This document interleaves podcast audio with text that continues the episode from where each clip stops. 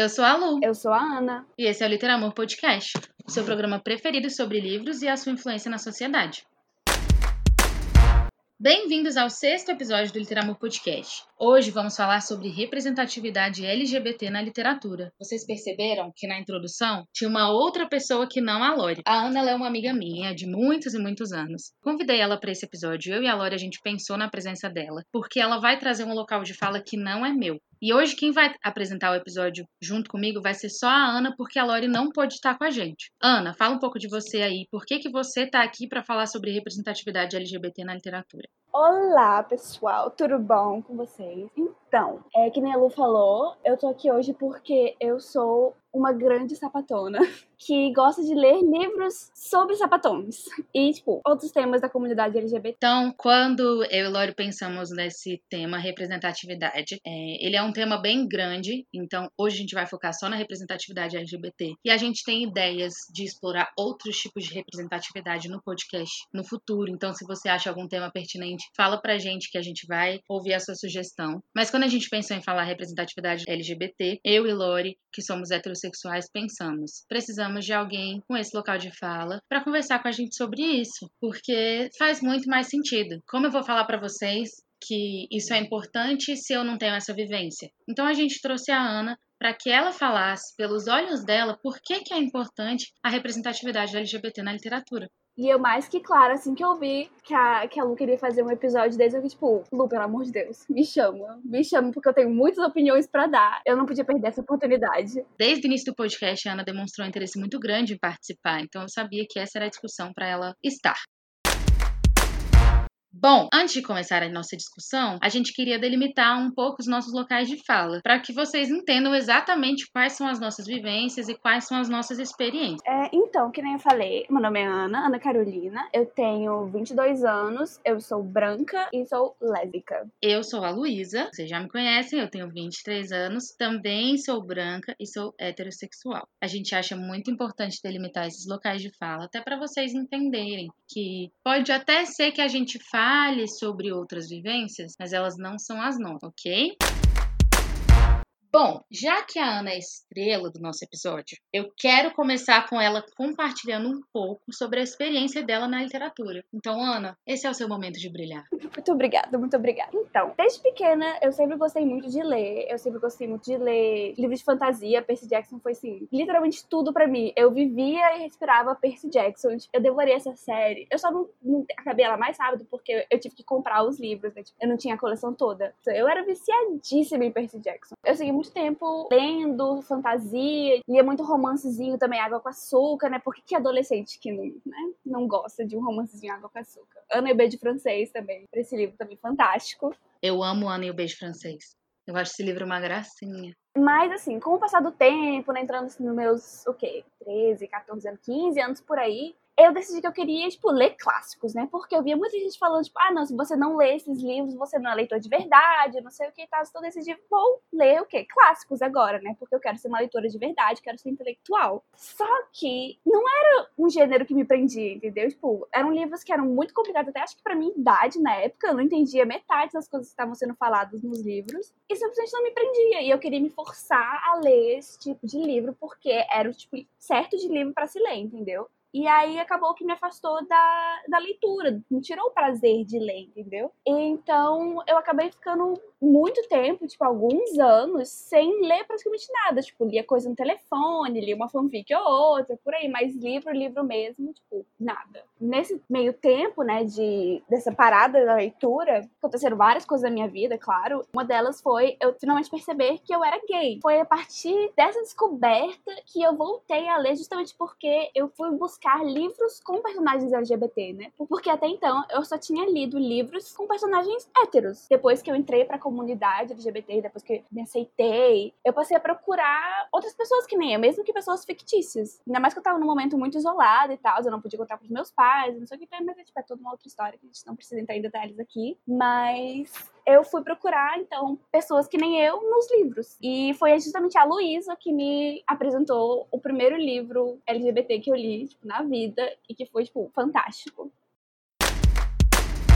O primeiro livro que a Ana leu, coincidentemente, também foi o primeiro livro LGBT que eu, Luísa, li. Esse livro é o Com Amor Simon, da Beck Albertalli. Eu acho bem provável que vocês conheçam ele, porque em 2018 teve a versão filme, e na verdade o livro se chamava Simon versus a Homo Sapiens, mas depois do lançamento do filme, ele acabou mudando de nome também, enfim, por questões de publicidade, marketing, etc. E antes da gente conversar mais sobre esse livro, eu queria fazer aquilo que a gente sempre faz quando vai falar de alguma obra aqui no Literamor Podcast, que é delimitar o espaço do spoiler.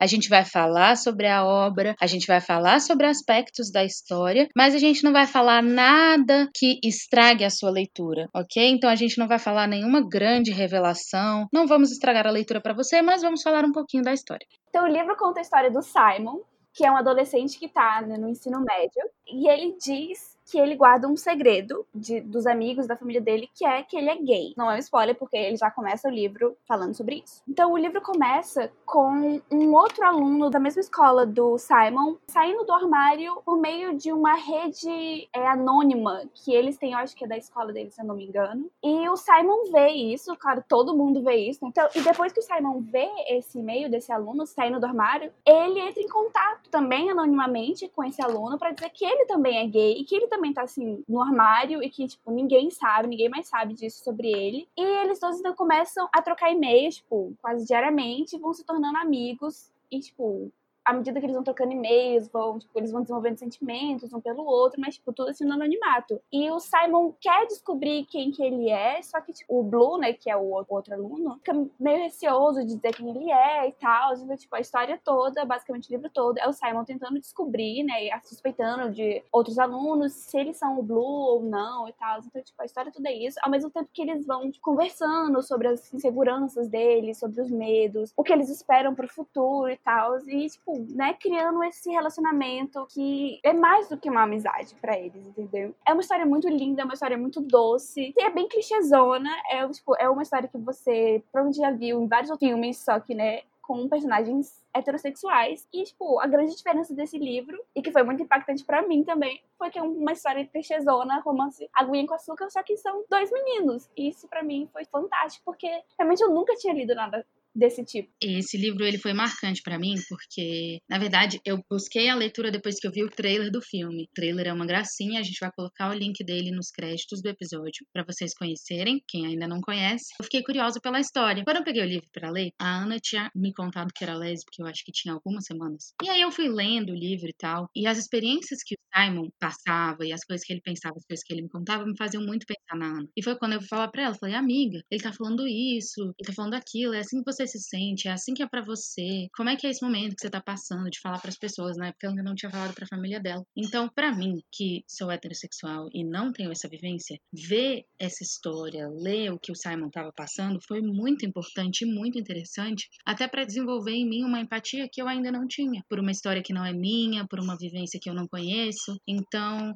esse livro, ele marcou a mim, ele marcou a Ana, mas ele também foi um marco muito grande na nossa amizade, porque eu li tudo e compartilhava com ela. Quando ela leu, ela também compartilhou comigo. E foi bem legal porque eu pude entender melhor uma pessoa que sempre esteve ali do meu lado e que eu não, não sabia que ela estava passando por aquilo. É um livro clichê, mas é um livro que, ainda sendo clichê, ele consegue questionar vários padrões pré-estabelecidos da nossa sociedade. Ele consegue mostrar algumas dores, algumas dificuldades de uma forma muito sensível, porque ele fala sobre adolescentes que ainda estão no ensino médio. E é um livro que é muito fácil de você se ver ali naquelas experiências, naquelas dores, mesmo que você não seja como o Simon. Sim, que nem ela falou, tipo, eu me identificava muito em certos aspectos do Simon, principalmente o medo de contar pra família, embora que os pais dele fossem bem diferentes dos meus pais, é, mas esse medo de contar pra família, porque mesmo você sabe que seus pais te amam, mas você fica tipo, mas será que depois que eles conhecerem essa parte de mim, esse amor vai continuar? Será que eles vão reagir mal? Eles vão reagir diferente? Então, tipo, esse medo do Simon de contar pros pais dele, mesmo sabendo que os pais amavam ele, é uma coisa coisa que eu sentia muito. E também o receio de contar pros seus amigos que você sabe que, tipo, são pessoas que estão ali para você, são pessoas que você confia e que você sabe que, tipo, querem só o melhor para você, querem te ver feliz. Mas você fica, tipo, meu Deus, é meio como se eu fosse uma pessoa até esse momento. E a partir do momento que eu contar que eu sou gay, é como as pessoas fossem passar a me ver como uma pessoa completamente diferente, entendeu? Tipo, é uma coisa que eu acho que muitas, muita gente da comunidade LGBT sente, que às vezes parece que as pessoas não entendem, tipo, não é que eu mudei, entendeu? Não é que, tipo, agora eu sou uma outra pessoa. Não, eu sempre fui assim. Só que, tipo, essa parte de mim, ela ficava meio escondida, mas, tipo, não muda a minha personalidade, não muda quem eu sou, entendeu? Eu continuo sendo a mesma pessoa, só que agora você sabe tudo. Eu também sentia muito essa dor que ele sente de contar pros amigos, esse, esse receio. Justamente até quando eu contei pra Luísa que eu era gay, ela, assim, foi uma das últimas pessoas do nosso círculo de amigos que eu contei, porque, que nem a Luísa falou, a gente não era tão próximas assim, até antes do livro. Apesar de saber que a Luísa era, tipo, uma pessoa fantástica e, tipo, um amor de pessoa e que ela, obviamente, não iria, tipo, ah, falar que eu ia queimar no fogo do inferno, sei lá, falar que não queria mais me ver ou me ter por perto, ainda ficava aquele medo, tipo, mas e se ela mudar, entendeu? Qualquer grauzinho de mudança que ela tiver por causa dessa nova informação, eu ia surtar, entendeu? Eu ia ficar, tipo, meu Deus do céu, e agora? E agora o que que eu faço? Era melhor ter ficado calada e tal. Mas, tipo, a Luísa foi tão de boa. Ai, um amor, um amor, um amor. Eu amo a Luísa, assim, mais do que tudo nessa vida, de verdade. Aproveitando mesmo esse momento para fazer minhas declarações de amor pela Luísa, porque ela merece, ela merece todo o carinho desse mundo, porque, sério, não tem pessoa melhor. Ai, amiga, eu te amo, amiga. É isso, sim. Esse livro ele foi especialmente muito importante para nossa amizade e para mim, assim, para que eu entendesse vivências além da minha. E aí a partir daí, tanto para mim como para Ana, foi tipo assim, o mundo se abriu. Com certeza. E a gente começou a trocar outras recomendações de livro, enfim, foi muito interessante. É muito bom ter alguém para comentar, tipo, às vezes não sendo uma pessoa que também é LGBT, mas tipo, é sempre bom poder comentar com alguém. E às vezes é bom até para poder explicar, entendeu? O porquê que é, tipo, aquela questão importante, o porquê que eu me sentia do jeito que o Simon se sentia, então, tipo, ou qualquer outro personagem dos outros livros LGBTs que a gente acabou lendo juntas. Então, tipo, é muito bom poder comentar com alguém. O ponto principal desse episódio é trazer a importância da representatividade na literatura. Claro que nesse a gente vai focar mais na comunidade LGBT, mas se a gente for falar sobre representatividade em outros episódios do podcast, vai ser sempre com esse foco. Qual é a importância da gente ter uma literatura diversa? Pois é, então, que nem eu falei, depois que eu me descobri como lésbica, eu percebi a falta de personagens com a mim, com o meu tipo de vivência, com o meu tipo de experiência, com o meu tipo de visão do mundo, tipo, na mídia, entendeu? Porque você liga a TV, você vê mil filmes de romance sobre um casal hétero, você vê a mesma história contada várias e várias vezes, né? Com algumas diferenças e tal, mas, tipo, o mesmo tipo de personagem, entendeu? A menina se apaixona pelo menino e, tipo, e é isso aí, entendeu? Eu fiquei, tipo, mas tem outros tipos de vivência, tem outros tipos de experiência. Cadê, tipo, cadê meu romance entre duas meninas no ensino médio, ou dois meninos, ou então adultos assim, que se descobrem mais tarde, começam a viver porque eles realmente são a partir de uma certa idade, que já não era mais adolescente, porque também tem esse tipo de caso. Eu mesma me descobri só com 18 anos, então eu não tive aquela experiência, tipo, ah, de romancezinho no ensino médio. Tipo, eu já tinha saído do, do ensino médio quando eu me descobri. Tipo, eu queria ver mais pessoas assim, entendeu? E aí foi quando que, principalmente a literatura, se tornou muito importante para mim. Porque, embora a gente já tenha, né, agora atualmente, representatividade na TV, ainda é muito escassa. Em comparação com livros, ainda, tipo, é bem fraca. Então, eu só queria, tipo, olhar pra um personagem e, tipo, pensar, meu Deus do céu, eu já passei exatamente por esse tipo de coisa. Então, tipo, meu Deus, eu sei exatamente como essa pessoa tá se sentindo agora, entendeu? É importante para mim saber que, tipo, existem mais pessoas como eu no mundo e que a gente existe, a gente tem um espaço onde todas as outras pessoas heterossexuais têm. Eu quero saber que eu tenho esse espaço também. Quero saber que estão contando a minha história também, ou a história de outras pessoas da comunidade LGBT, né? Não só lésbicas, mas gay, também bis, transexuais. A gente precisa disso. Quem não quer se ver o representada numa, numa série, num filme, num livro, entendeu? Hum, sempre que eu tô conversando sobre representatividade com alguém, eu gosto de falar sobre a Shonda Rhimes. Para quem não conhece, a Shonda é a série de TV de muito sucesso. Grey's Anatomy, Scandal. Grey's Anatomy é uma série que tem mais de 15 temporadas. E desde o início ela coloca personagens muito diversos na narrativa dela. Personagens negros, personagens homossexuais. Isso eu, li na biografia dela, que se chama O Ano em que Disse Sim. É uma biografia muito boa. Ela diz que sempre que ela era questionada com relação a isso, ah, por que você coloca tanta diversidade e tal? Ela, que é uma mulher mulher negra fala: gente, eu só tô expondo é a realidade. Sim. Essas pessoas, elas existem. Eu coloco elas nas minhas histórias porque elas estão aí. Quando eu li isso na biografia dela, eu achei isso fantástico.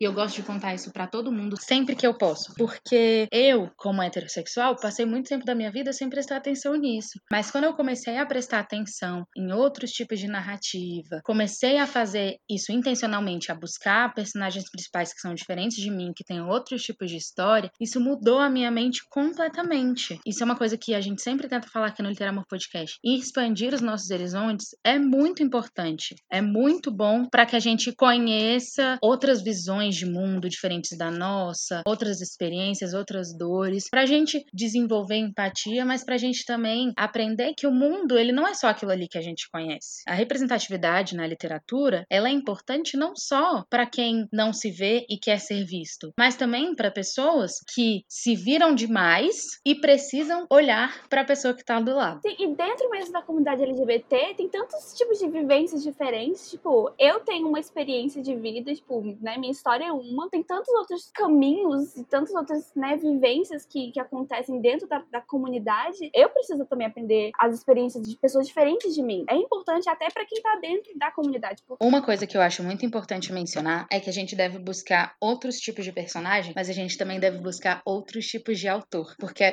completamente diferente você ler uma obra com um protagonista homossexual, escrito por uma pessoa heterossexual, de você ler uma obra com um protagonista homossexual, escrito por um autor homossexual. É óbvio que as experiências do personagem vão ser muito mais genuínas se elas partirem de um autor que também passou por aquilo ali. Então, a nossa visão em busca da diversidade na literatura, no cinema, nas séries, ela tem que superar a ficção, assim, o nível da ficção, ela tem que ir além, ela tem que buscar autores diversos, diretores diversos, roteiristas diversos e assim por diante.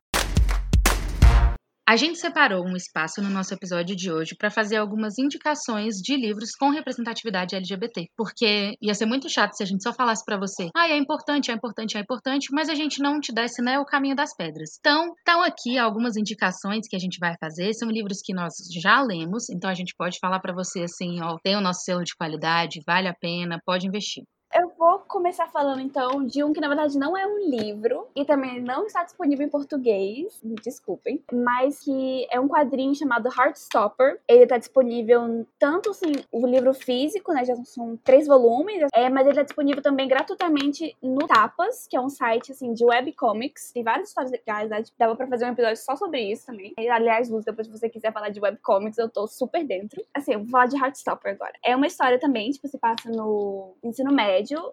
São dois meninos, o Charlie e o Nick. E é contado mais da, do ponto de vista do Charlie. É uma história também que é muito fofa, é muito doce, é bem clichê sobre a descoberta de um desses meninos, eles se apaixonando, enfrentando dificuldades junto, tanto de o receio, né, de de novo sair do armário pros amigos, pra família e tal, como de ah, pôr relacionamento pro colégio, né? Que o Charlie teve uma experiência com bullying quando ele teve que sair do armário colégio e tratam sobre isso. Tratam também sobre ansiedade, alguns outros distúrbios, assim, psicológicos e tal, mas tudo com bastante leveza. Mas já fica o aviso, se alguém se sentir mal lendo sobre isso, já fica o aviso que realmente eles tratam um pouco desses assuntos. Mas assim, como eu falei, é bem tranquila, é bem de boa. É uma história muito linda, muito fofa. Eu li e aí eu falei assim, meu Deus, eu preciso gritar sobre isso com a Luísa. Pelo amor de Deus, Luísa, você precisa ler esse comic, porque é fantástico. A Luísa demorou pra ler, mas ela leu. E tipo, aí depois a gente ficou gritando sobre essa história. A gente gente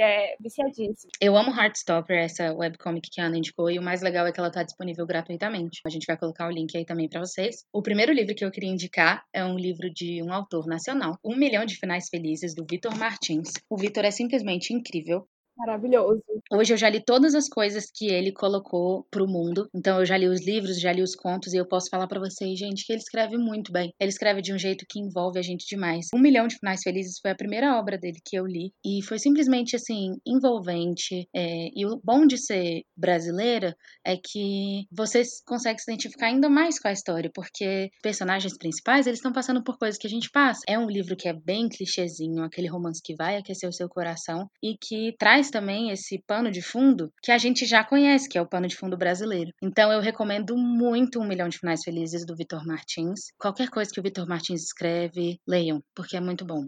Vitor Martins, fantástico. Eu também quero indicar um livro de um autor nacional brasileiro, é o Querido Ex, do Juan Julian. É um livro que assim que é bem fininho, é uma leitura que é muito prazerosa, é muito gostoso de ler o livro. Ele é em formato de cartas, então são cartas do protagonista para o ex dele. Foi um relacionamento abusivo. O protagonista vai contando a experiência dele né, por meio dessas cartas, vai falando do que aconteceu, de como ele se sentiu e tal, as coisas que o ex dele fez, que depois de um tempo ele percebeu o quão erradas eram. Tem momentos que são pesados, são momentos bem tristes, que você percebe a dor do personagem, mas tem momentos que são muito gostosos de se ler. Tem muitas referências pop no meio do livro, já começa com uma playlist, tem Taylor Swift no meio, e tem várias referências que a Luísa falou, coisas que nós brasileiros, tipo, a gente se relaciona muito, entendeu? Que a gente sabe o que que é. A escrita do Juan é um negócio que me impressionou muito, porque tinha momentos que eu li uma frase e eu tinha que parar de ler pra refletir sobre o que eu tinha lido, porque eu ficava tipo, meu Deus do céu, ele tá certíssimo. Eu nunca tinha pensado dessa forma, mas meu Deus do céu, tá certíssimo. É um livro, assim, que é muito gostoso. Eu já indiquei para várias pessoas. É, é, muito bom. Eu queria falar uma coisa sobre as referências à cultura pop. O Juan, eu sigo ele no Twitter e eu já vi ele falando uma vez de uma pessoa que deixou uma review falando que não gostou das referências à cultura pop. E eu fiquei muito chocada, porque foi uma das minhas coisas preferidas no livro. Quando eu fui ler, eu abri e já na primeira página tem uma letra da Taylor Swift. E eu falei: é isso, esse é o meu tipo de livro, esse é o meu tipo de autor, eu vou ler tudo isso agora em uma sentada. E foi quase o que eu fiz, porque como a Ana falou, ele é um livro curto, ele é um livro rápido. Quando você vê, você já terminou. Quando eu li, eu fiquei tipo, meu Deus, eu preciso terminar esse livro pra saber se ele vai ser feliz, entendeu? Pô, ele sofre tanto o livro todo. Tipo, sofri também, sofri junto. Nossa, nossa, sofri demais. Eu sentia a dor do personagem, coisas que eu nunca nem passei na vida. E eu ficava tipo, Deus do céu, que dor e tal. Tipo, sofrendo demais junto. Então, tipo, eu acho que isso demonstra também o poder da escrita do Juan.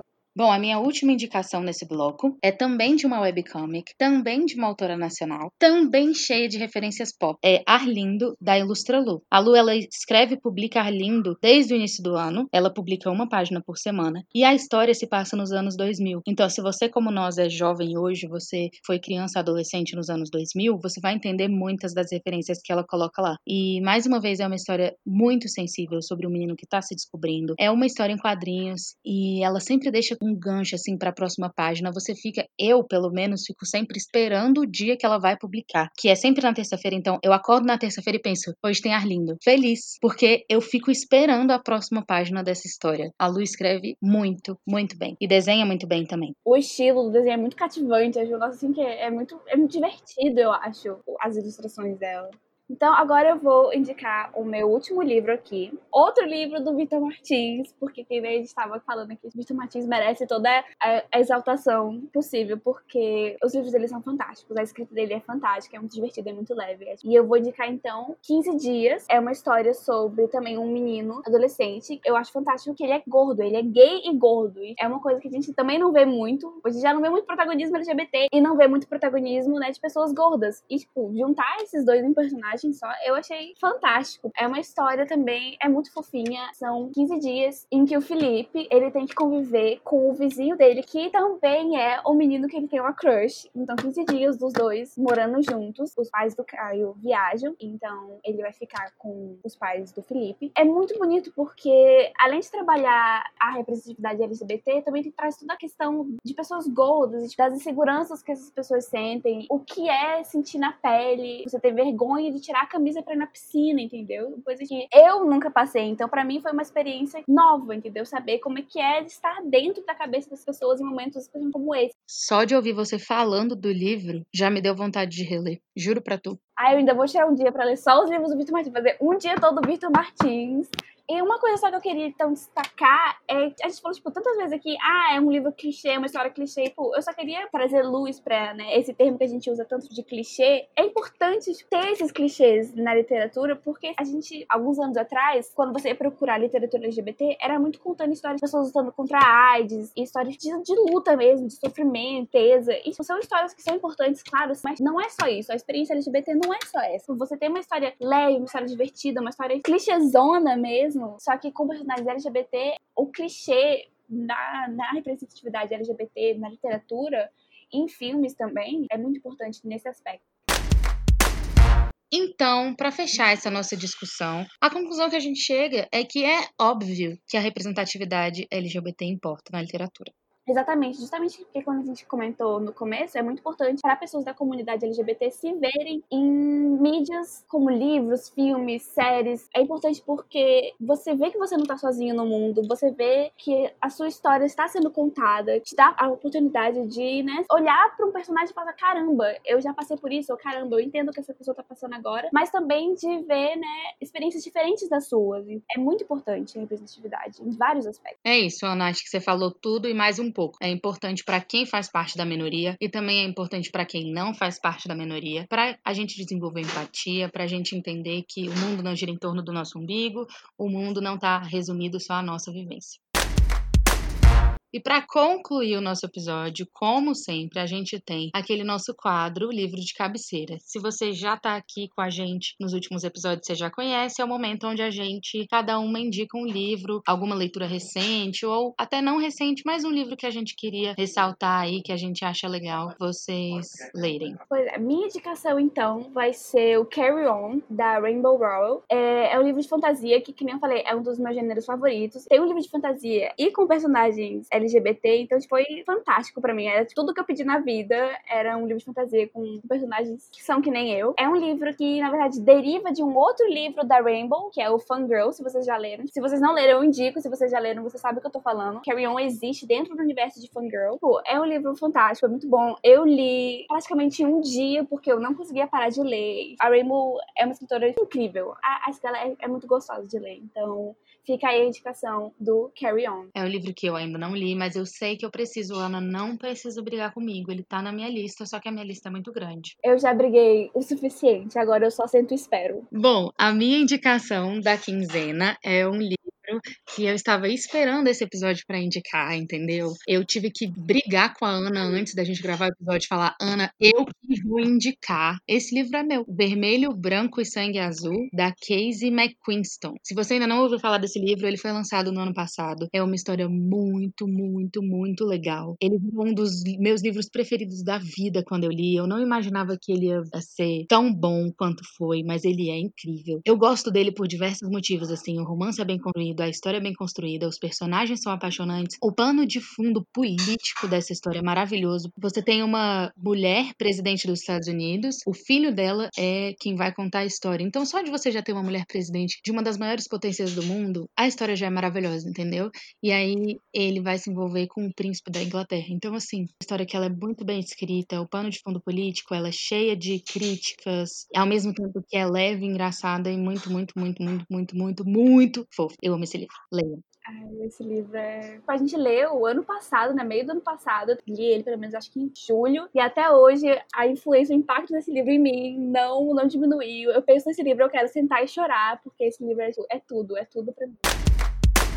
E esse foi o sexto episódio do Literamor Podcast. No próximo episódio, vamos falar sobre uma autora de comédias românticas divertidíssimas, a Sophie Kinsella. Se quiser comentar alguma coisa, mande seu e-mail para literamorpodcast.gmail.com com o número do episódio no título e nós leremos aqui no próximo episódio. Me siga nas redes sociais para saber das minhas leituras do dia a dia, arroba, underline, literamor, underline. As redes da Ana eu vou deixar aqui nos créditos e vou marcar no Insta e no Twitter para vocês procurarem ela por lá também. Até lá! Tchau!